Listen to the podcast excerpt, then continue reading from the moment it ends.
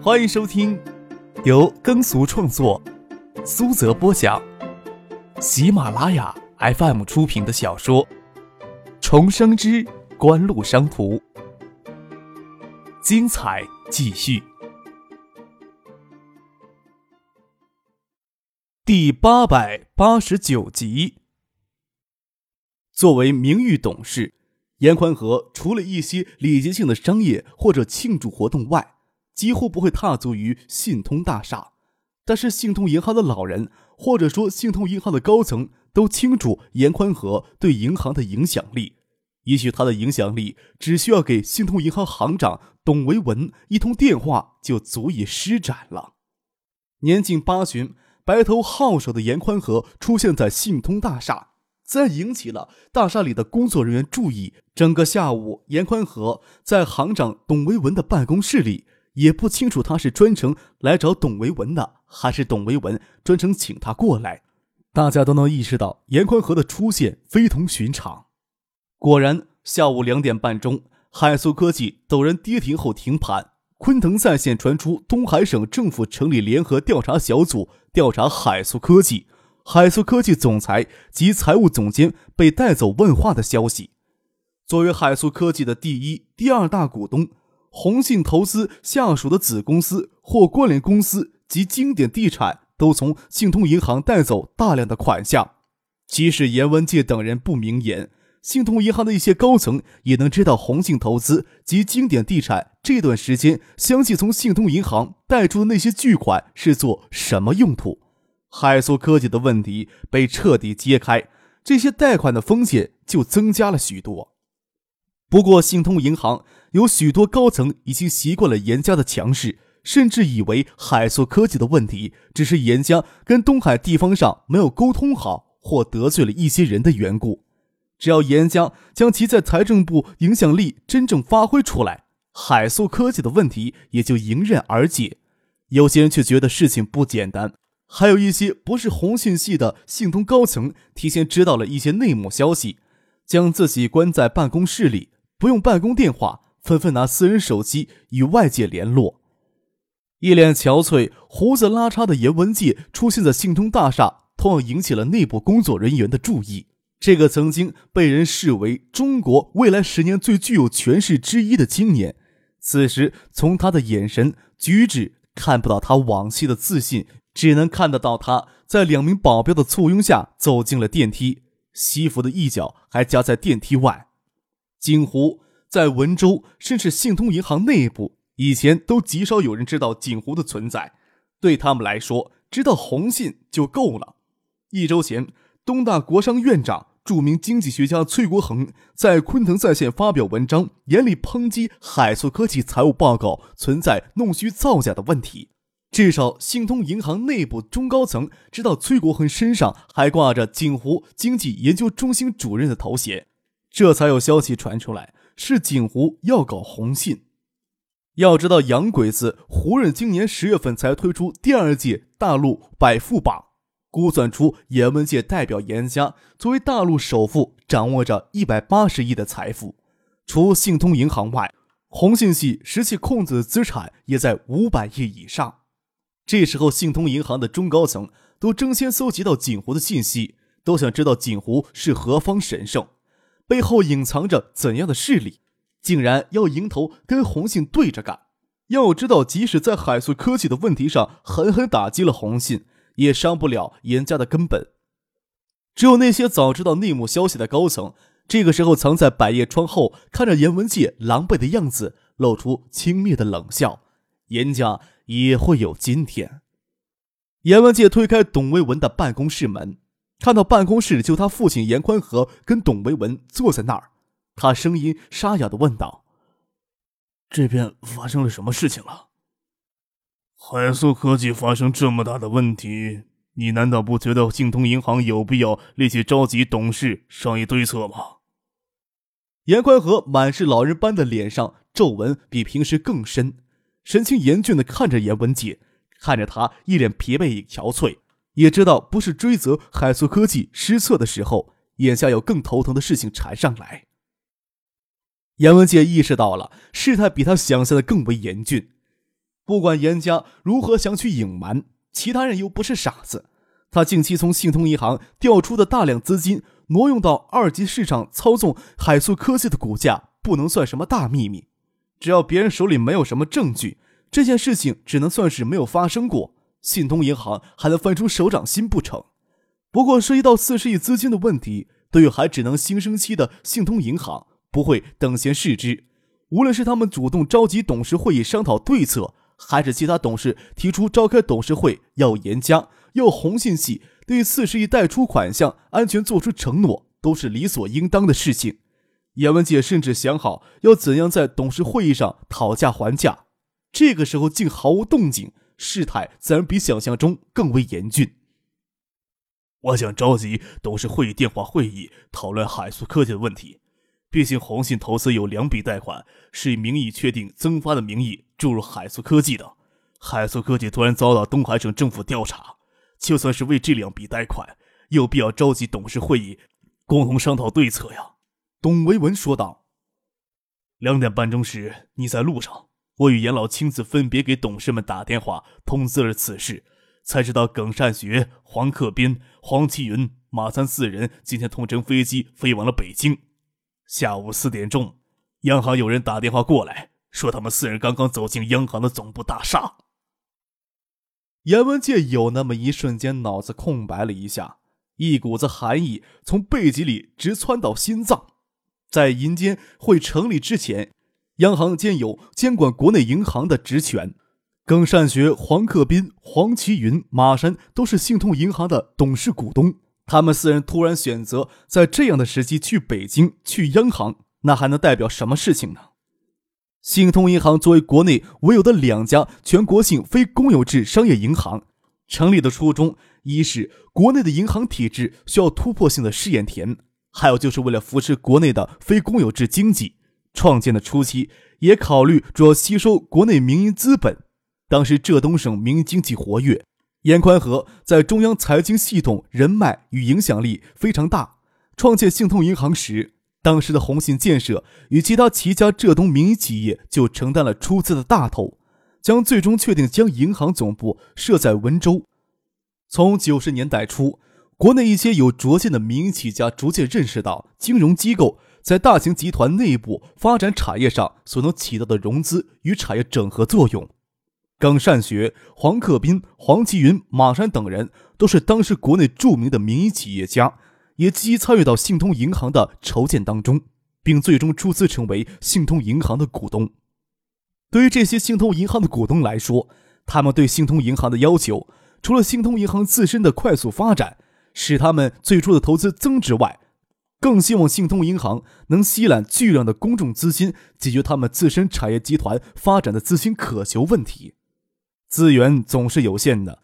当严家利用自身第一大股东与其他浙东温州地区的股东控制信通银行的资金资源，往红信系以及亲近红信系的温州民营企业倾斜，自然会引起其他股东的不满跟敌视。然而，严家与红信系多年来一直处于强势，又联合其他地区温州的股东，其他股东也是敢怒不敢言。也加上这些年来信通银行发展还算迅速。矛盾也就没有尖锐化。耿善学、黄奇云、马占、黄克兵等人作为国内知名的民营企业家，旗下产业也是称雄地方，在中央部委也绝非没有人脉，对锦湖的背景也是有相当的了解。对江敏之欲杀海素科技立威，董显言预计海素科技清除障碍的事情也有所了解。加上这些年来跟严家红信系的贪婪，也得罪了相当多的人。在海素科技被东海省政府正式立案侦查的消息早一步传到他们耳朵里时，他们就意识到一举扳倒严家的机会来了，才当机立断相约赴京，一起去争夺对信通银行的控制权。对他们就是要想争夺对信通银行的控制权。严文杰背甲冷汗直冒，他不清楚背后是不是早就有一个巨大的巨网等着严家跳进去，他心里清楚。一旦严家失去了对信通银行的控制权，信通银行向红信系各关联企业提供的累积近两百亿元的贷款，将是一根勒在红信脖子上的致命绳索。只要轻轻的一拉，红信系偌大的资产很可能就会分崩离析。他们太狠了。虽然这些年来并没有正面的冲突，但是严家相信他们对严家、对红信系的积怨不会小。一旦信通银行控制权落在他们手里，等待严家、等待红信的命运是什么？严文界用脚趾头都能想到。看着父亲堆满皱纹的脸，严文界说道：“爸，这次要你陪我一起去北京，咱们马上就走。机场没有飞机，让他们开专机。董行长也随咱们一起去。”严宽和和董维文都知道事态的严重性，才在行长办公室里等严文界过来。办公桌上的电话突然响了起来，董维文抓住了话筒。片刻过后，一直严峻的脸上又像是加了一层霜。什么时候开始了？为什么现在报告才过来？放下了电话，跟严宽和、严文界说道：“外面有信通银行吉布里的留言，三点钟之后，信通银行在温州各网点的提款人数急剧增加呀。起初没有引起注意，现在看来有形成挤兑风潮的危险呀。”这坏消息是一条接着一条，乍听到各银行网点有形成挤兑风潮的影响，严文界汗毛立即炸了起来。他知道那些明处暗处的敌人要用尽各种手段，使严家手忙脚乱，不能防备。一旦形成挤兑风潮，而红信银行的资金量又不足以应对，信通银行就可能彻底支撑不住。到时候，就算能将信通银行牢牢控制在手里，又有什么用呢？他没有想到对手会这么狠。根本没有打算给他们一丝机会。就算将蜂巢应付过去，央行不会对如此严重的事态坐视不管。到时候根本不需要黄奇文等人去北京告什么状，央行也会对信通银行进行严格审查。是他吗？阎文杰想起了那张看似无害年轻的脸。虽然是锦湖为生劲敌这些年来，他甚至没有搞明白锦湖到底是如何崛起的。阎文杰当然不会承认这一点。这时候心里却有着比以往更深的挫败感，有着一种要给彻底击败的无力感。董维文看了看墙壁上悬挂的圆钟，离今天歇业还不到半个小时，各网点撑过今天应该没有问题。但是流言的传染是极其可怕的，也许到了明天就不仅仅是温州网点出现问题了。比起去北京应付黄奇云等人，眼下更重要的是辟谣稳定局面。需要从同行业借调足量的资金，应付明天一早就可能出现的挤兑风潮。不仅董维文不能离开，严宽和严文界也要一起留下来，共同解决眼前的困境。温州分行明天可能很是重灾区呀，我这就给各大银行打电话进行求援。严老是不是跟省里、市里联系一下，让省里、市里帮助协调，工作相对容易一些啊？董维文说道。桌上的电话又响了起来，坏消息一个接一个传来。董维文对电话都有些恐惧了，这个时候也只能硬着头皮将电话抓起来。严宽和和严文界也紧张地看着董维文。董维文过了片刻，将话筒放下，无力地跟严家父子说道：“省人行打来的电话，询问网点挤兑的情况啊。在银监会以及各省银监部没有成立之前。”省人行对各省市的银行业有监管的职权，甚至可能根据紧急情况接管银行的运营。消息如此迅速传到省人行，省人行又如此迫不及待的打电话，大概是巴不得现在就让他们将信通银行的控制权交出去。加上黄奇云、黄克兵等人已经在北京，这背后的阴谋还不够清晰吗？严文界很无力的垂头坐在沙发上，眼前的情势还不够清晰吗？不但海苏科技的问题捂不住，信通银行的问题也捂不住了。也许有些问题根本算不上大问题，但是这个时候墙倒众人推，什么问题都将成为大的问题。浙东省政府协调各银行，向信通银行拆借了近百亿的资金，并积极利用媒体辟谣。省人行又站出来替信通银行做信用担任。才使信通银行惊险无比地度过十一月中旬长达一周的挤兑风潮。且不说信通银行在短短一周时间里流失存款超过两百六十亿，占到信通银行存款余额的百分之十八，仅仅作为建国以来第二宗大型商业银行遭遇挤兑风潮事故，性质远比海素科技三跌停严重，对严家的打击也比海素科技来的更为致命。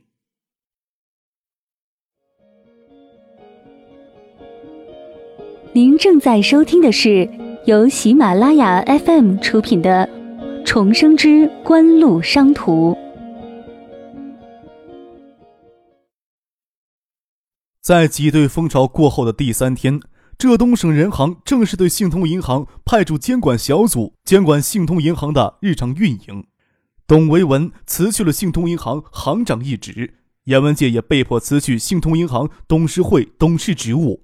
标志着红星系对信通银行的控制权彻底丧失。同时，央行正式成立更高级别的调查小组，开进温州，调查信通银行运营这些年来存在的各种问题。十二月一日，浙东省省委副书记、省长江进元给中央一旨调令到国务院中西部策划担任正部级的副主任。浙东省委副书记赵阳兼代省长一职。作为严家在浙东最重要的一个官场保护伞，曾经是严宽和的秘书。温州市委书记金立平也于十二月十二日也给免去市委书记一职，暂时调任建设部副部级的巡视员。严丽华、严毅等严家在地方党系政府的人也给相继调离领导岗位，这些都意味着对信通银行幕后的问题调查将彻底的深入下去。没有人。特别是那些已经站出来打击严家、打击红信系的人，没有人愿意给严家以喘息的机会。